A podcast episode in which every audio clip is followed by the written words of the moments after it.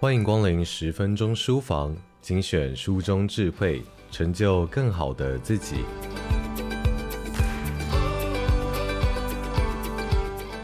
有人说，一般的老师是教书，更好的老师是教人。在人手一机的五 G 时代，知识的传递，就算没有老师的教导，也还有 Google 大神可以询问。只是手机时代也创造出了不少刺猬男孩，或者是刺猬女孩。他们有的难以控制情绪，有的内心充满着孤独无助的愤怒。这些情绪表现出来的行为就是无法专心、难以沟通，会发生同侪的问题，还有情绪失控等等的状态。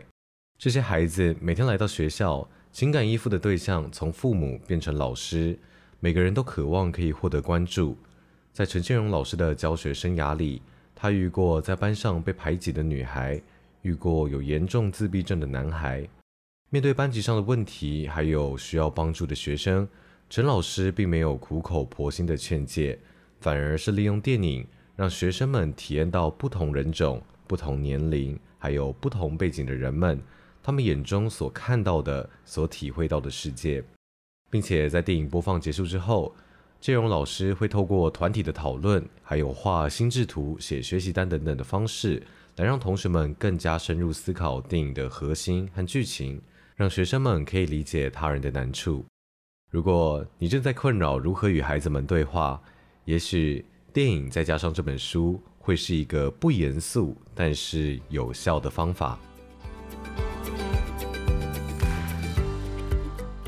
特殊学生的存在对于老师还有同学来说，常常会是班上的爆点与挑战。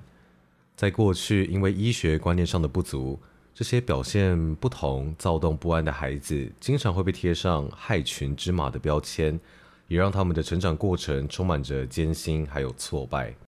小佑佑是陈老师教过的一个学生，他有着严重的自闭症，为了表达情绪以及一些没有被发掘的情绪，他经常会在学校里面大声尖叫。而这样子的一位令所有班级导师都感到头痛的学生，在上天的安排下，来到了陈老师的班级上课。在得知小佑佑即将转到班上的那个暑假，陈老师不断的思考要怎么帮助小佑佑，让他融入班级、融入团体，又该怎么样维持班上的秩序呢？对于这些问题，陈老师在电影《心中的小星星》里面获得了一些灵感。在开学的第一天，陈老师告诉小佑佑：“你别再装了。”其实你不是地球人，你是火星人，对不对？你是不是觉得地球人很烦，他们都不了解你啊？老师告诉你，其实我也不是地球人，我是海王星人。既然我们都来到了地球，就要学会如何跟地球人相处。你可以看看教室里面哪一个地方像火星，你在哪里也会比较舒服。这样以后，老师和同学看到你在那里，就知道要给你一点时间还有空间了。理解与善意是对待自闭症孩子的方法，但是并不代表从此之后就可以一帆风顺。一般人的环境对于自闭症的孩子来说，还是充满着太多的过敏源。一旦接触到这些过敏源，小佑佑的尖叫声就会出现。为了让小佑佑能够冷静下来，陈老师也曾经在手机里面装过愤怒鸟的游戏，只要他愿意冷静下来，陈老师就会让他玩一下，来快速地转移他愤怒不安的情绪。在之后的课程中，陈老师在电影课程里面安排播放了《星星的孩子》这部电影。这部电影呢，讲述了一个拥有自闭症的畜牧博士天宝葛兰丁，他的一个人生自传。而这部电影精彩的地方在于，天宝葛兰丁博士，他可以透过自己的角度，清楚地叙述自身的内心世界，以及他看待事物的方式，还有观点。同时，这部影片呢，也记载了天宝的妈妈还有老师是如何调整对他的态度，还有教学的方式，让天宝就算身处在充满过敏源的环境，也可以逐渐的学习掌控。这部电影让陈老师班上的同学开始明白了什么是自闭症，进而理解自闭症患者成长的辛苦，并且告诉他们，自闭症者也可以闯出一片天地。后来在观影学习单里，有孩子自己写出他平常是如何对待小祐祐的，有人为小祐祐平常的遭遇打抱不平，也有人写下他在小祐祐身上看到的优点。但是最重要的是小祐祐他自己的反馈。他说，他从这部电影里面好像看到了以前的自己。他觉得天宝在发脾气的时候真的很恐怖。原来他自己在尖叫的时候，在别人的眼中看起来是那么的可怕。特教电影是拉近特教生与一般学生的优良教材。与其苦口婆心、煞费心力的劝导，不如放一部相关的电影，然后让彼此互相讨论，会更加的有成效。在五 G 来临的时代，建荣老师希望学生们可以拥有沟通、创造、关怀、乐活以及思辨的五 C 能力。而在这五种能力中啊，建荣老师将沟通的能力摆在了第一位。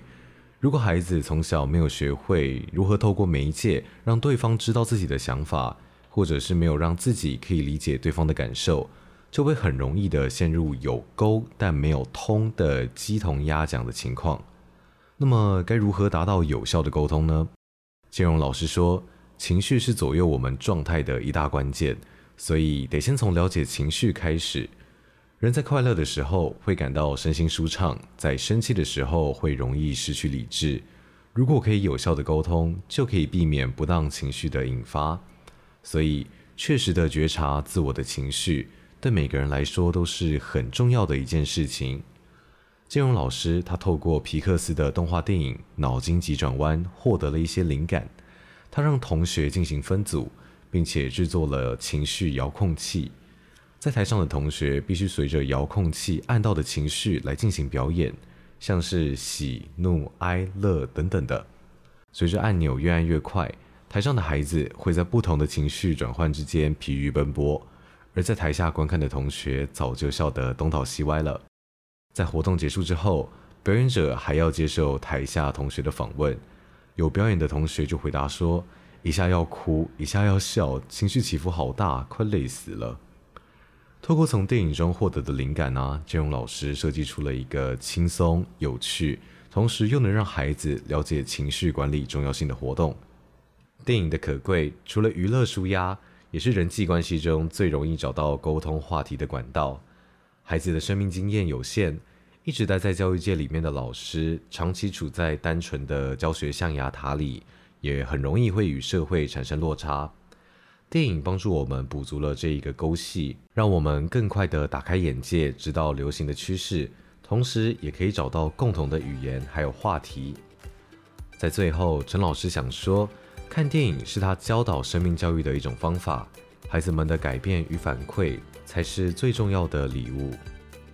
以上内容出自《用电影和孩子谈生命中重要的事》，亲师必备的引导对话指南，由亲子天下出版。在各大书店、亲子 Podcast 的好书专卖店，都可以找到我们在十分钟书房里介绍过的好书。